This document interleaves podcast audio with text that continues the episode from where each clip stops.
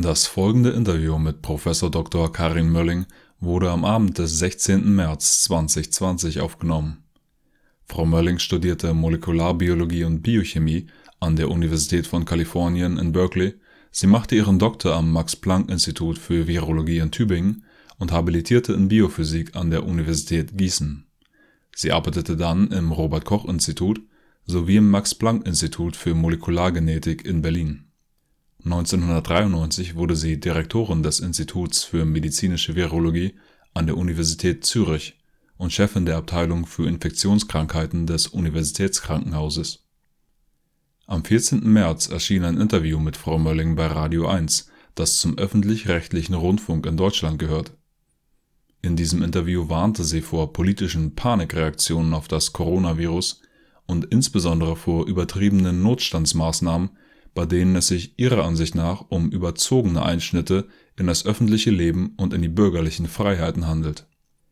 Die Verantwortlichen des Senders beeilten sich, im Anschluss an das Interview sofort einen Kommentar auf ihrer Homepage nachzureichen, wonach es sich bei Frau Möllings Aussagen um eine zynische Einzelmeinung und um eine Verharmlosung des Virus handelt. Ich halte diesen Kommentar des Senders für unangemessen, da man auf diese Weise Frau Möllings Aussagen nicht differenziert wiedergibt, sie zudem herunterwürdigt und nahelegt, sie würde die aktuelle Situation nicht mit dem nötigen Ernst oder mit dem gebotenen Mitgefühl betrachten. Dies entspricht nicht meiner Einschätzung von Frau Mölling, weder im Interview mit Radio 1 noch im Gespräch mit mir. Doch davon kann sich nun jeder selbst einen Eindruck verschaffen. Einerseits sind die Zahlen, die wir bisher haben, ja nicht über der saisonalen Grippe, die Infektions- und Todeszahlen. Andererseits sehen wir, dass in Italien die Intensivstationen tatsächlich überfüllt sind und äh, die Beatmungsmaschinen knapp werden. Wie erklären Sie sich das? Also wir sind einfach in der Epidemie zehn Tage hinterher. Die Engländer sind nochmal wieder vier Wochen hinter uns her, Amerikaner auch. Es ist einfach eine Wachstumskurve und da kann man gucken, wie weit die voran sind und die sind weiter als wir. Der Grund ist, sie sind mit der Epidemie wohl eher zugange gekommen, haben auch vielleicht äh, eine andere Lebensgewohnheit. Es gibt da auch zwei Viren, die hat man schon gefunden, die zwei genetisch ein bisschen unterschiedlich sind.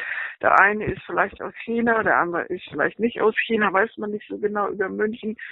Und das ist eine andere Familienstruktur. Man, das hat selbst eine Journalistin gestern aus der Republika gesagt. Man sitzt zusammen, man isst zusammen, man trifft sich, die Familie ist beieinander. Das ist das, was wir auch so gerne mögen am Süden. Und es gibt sicher auch vielleicht eine andere Krankenversorgung und äh, das trägt vielleicht dazu bei. Als Vorschlag. Ich kann es nicht hundertprozentig antworten. Hm. Angesichts dieser Tatsache aber, dass die Intensivstationen da überfüllt sind, ist äh, angesichts dieser Tatsache die ähm, übertriebene Vorsicht, wenn man so will, jetzt äh, doch äh, gerechtfertigt, diese Notstandsmaßnahmen, weil es eben anders ist als bei anderen Grippewellen. Dagegen habe ich noch nicht mal was einzuwenden. Man kann die, die Kurve ja versuchen, flacher zu machen. Aber die Art der Eingrenzung ist meiner Ansicht nach unverhältnismäßig. Man muss auch überlegen, wenn man, wenn man was man schließt, was hat das für, wie viel wie viel Infektion wird das verhindern? Zum Beispiel bin ich dagegen, dass man Kitas und Schulen schließt. Wo, wo hängen denn dann die Kinder und die Jugendlichen rum? Das ist ja viel weniger kontrollierbar, als wenn es im Kindergarten und in der Schule ist. Und wie viel Infektion übertragen sie? Was nicht bekannt ist, ist, und das muss ich auch überprüfen, ich habe es bisher noch nicht in der Publikation nachlesen können, aber es ist die Information, die ich habe, habe ich im Internet gefunden, dass der Rezept für das Virus bei kleinen Kindern und Kindern entweder noch nicht da ist oder wenig ausgebildet. Das hieße, sie werden nicht krank deswegen. Und dann würden sie das Virus auch nicht vermehren. Dann wäre also, das wissen wir alles ganz neu erst, dann müsste man die Kitas nicht schließen. Ich meine, ich sehe nur im Bekanntenkreis, was das auslöst, wenn man Kitas und Schulen schließt. Dann wüsste man wenigstens, wenn in der Kita was los ist. So werden die jeden Tag im Auto von einer Not Notadresse zu anderen gefahren. Ja, das ist meine Meinung, dass man da überreagiert, ja. Und wie sollte man jetzt reagieren, Ihrer Meinung nach? Schule offen lassen und Kindertagesstätten offen lassen. Und mhm. beobachten, ja, was tun denn die Mütter jetzt? Jetzt rufen sie an und wollen den Notdienst. Ja, das ist doch wie eine Kita. Ja. Ja. Und macht diese Social, Social Distancing, was jetzt praktiziert wird, ist das sinnvoll? Ja, das ist eine grundsätzliche Angelegenheit, die ist wichtig, nämlich wie ist man in der Geschichte der Virologie mit früheren Infektionen umgegangen? Es geht immer um die Kontakte.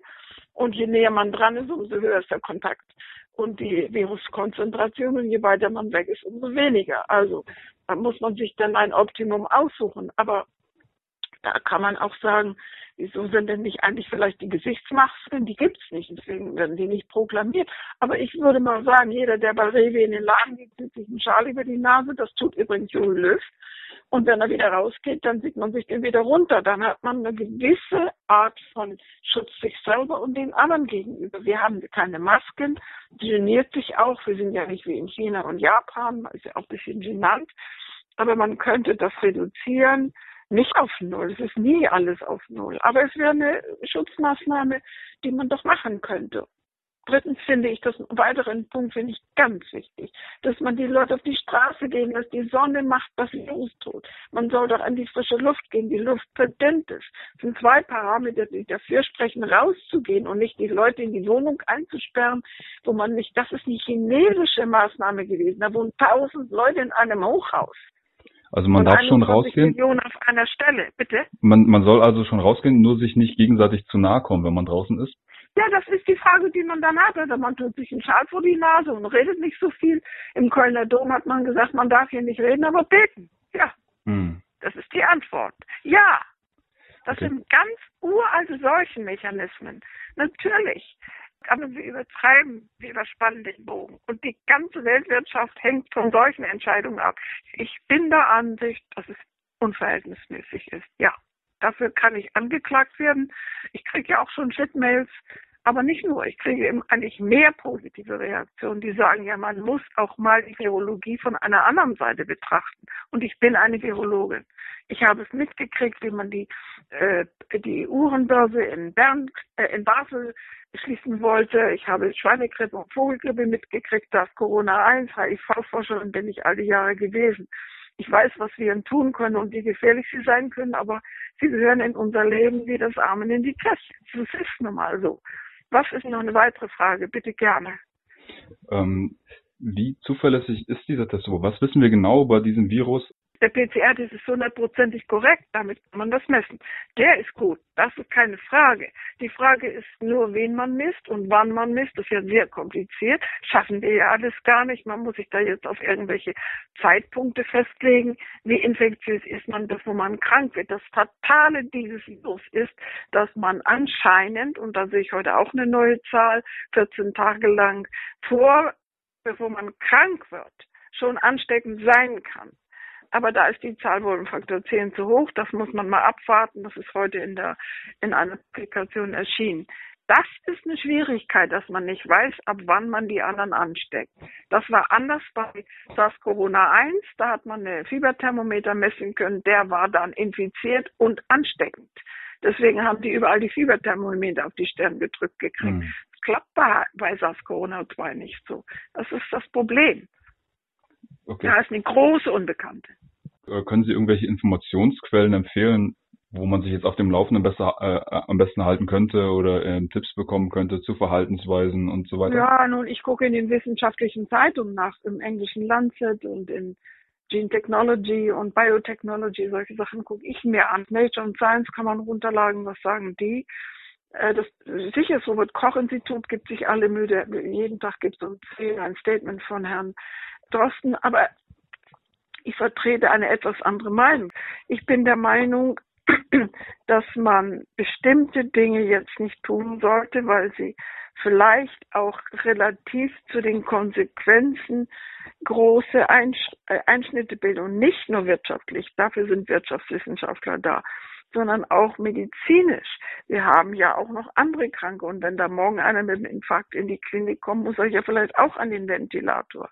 Wir haben unser Gesundheitssystem runtergefahren. Das sind jetzt wegen der schlechten Bezahlung nicht genug Leute, die einen pflegen und einen versorgen und die wissen, wie man in der Intensivstation sich verhalten muss. Das ist eine hochkomplizierte Wissenschaft. Das muss eine Krankenschwester sehr lange lernen. Die kriegen sie gar nicht her, die Leute. Das hat das Gesundheitssystem meiner Ansicht nach schon versäumt. Und wenn, die, wenn die das jetzt nicht schaffen, ich meine, die schaffen sich alle zu Tode, aber das ist eine solche Ausnahmesituation ist nicht leicht zu bewältigen. Wobei ich sagen muss, vor zwei Jahren hat man 25.000 Tote gehabt und da wurden wir nicht einer geredet. In Italien. was gesagt. Wie? In Italien oder in Deutschland? In Deutschland. Hm. 25.000 Tote durch Influenza. Ja. Und die sind ja auch in den Kliniken gewesen. Und da haben sie gesagt, die Kliniken haben das geschafft. Wir sind noch lange nicht bei 25.000 Patienten. Die wo, hält man frei, weil man sagt, die Epidemie kommt erst. Wobei ja? ja? der Unterschied anscheinend der war, dass die alle nicht ans Beatmungsgerät mussten und dass jetzt ähm, dieser Mangel an Beatmungsgeräten da ist bei dieser ähm, SARS-Welle. Ja, bei Influenza kann das zum Schluss auch passieren. Ähm, ja, das sind alles schwer Kranke. Ich sage ja nicht, dass diese armen Menschen nicht krank sind. Die sind schwer krank, haben oft Sekundärkrankheiten. Mit 80 hat man auch sonst Probleme, ein schlechtes Immunsystem und, und was weiß ich, was die alles haben, Diabetes und Corona-Herzerkrankungen. Das sind arme alte Leute, äh, ja, die brauchen Hilfe. Ob man die leisten kann für alle, das müssen die Mediziner und das muss die Politik entscheiden. Das ist nicht meine Entscheidung. Ja. Das ist äh, eine schwierige Entscheidung, aber ich glaube nicht, dass man allen gerecht werden kann. Das glaube ich nicht. Aber das muss man sehen. Wir sind ja am Anfang der Epidemie und die kann ja auch noch abflachen. Und sie kann ja auch noch gestreckt werden und dann kommt sie vielleicht noch ein zweites Mal. Das weiß man nicht, ist reine Theorie. Aber ich bin der Ansicht, dass man auch nicht weiß, dass die flache Kurve ja dazu führt, nicht, dass wir weniger Sterbende oder Tote haben. Nur hm. über einen größeren Zeitraum. Das wird auch nicht gesagt. Ja. ja? Die Zahl der Toten ist damit leider, leider, leider nicht wirklich reduziert. Es sei denn, man hat für die alle, hat für die mehr Beatmungsgeräte. Aber gestern haben wir bei Herrn Laschet im Fernsehen gehört, das dauert bis Weihnachten. Äh, Trägerwerke kann nicht plötzlich 10.000 Beatmungsgeräte liefern. Ja. Das ist ein Problem. Wir haben ganz sicherlich eine Pandemie und wir haben Schwierigkeiten, aber ich habe ganz deutlich das Gefühl, dass man diese Art der wirtschaftlichen Sanktionen einschließen in die Wohnzimmer, da ist die höchste Ansteckungsgefahr. Frische Luft und Ultraviolett, die Sonne, die tötet die Viren. Vielleicht, wenn man jemanden auf der Straße trifft, nur kurz reden und einen Schal vor die Nase, wenn man keine Masken hat. Die werden klein geredet, das muss man, weil man keine hat, nehme ich mal an. Aber Masken schützen ein bisschen, wenigstens. Ich hm. meine, man wird nicht angespuckt und spuckt mich an. Also bei Rewe Schal hoch, einkaufen und Schal wieder runter, wie man rausgeht. Das macht Herr Löw, ja. unser Bundestrainer. Nur zieht er sein Läppchen nicht ganz hoch genug, es muss über die Nase. ich meine es so. Ich mache einen kleinen Spaß, es ist so. Ja. Äh, würden Sie überhaupt äh, Schließungen in irgendeiner Form jetzt äh, empfehlen oder ähm, ja, ich empfehle. Ich habe, ich empfehle, dass die ganzen Maßnahmen sind richtig.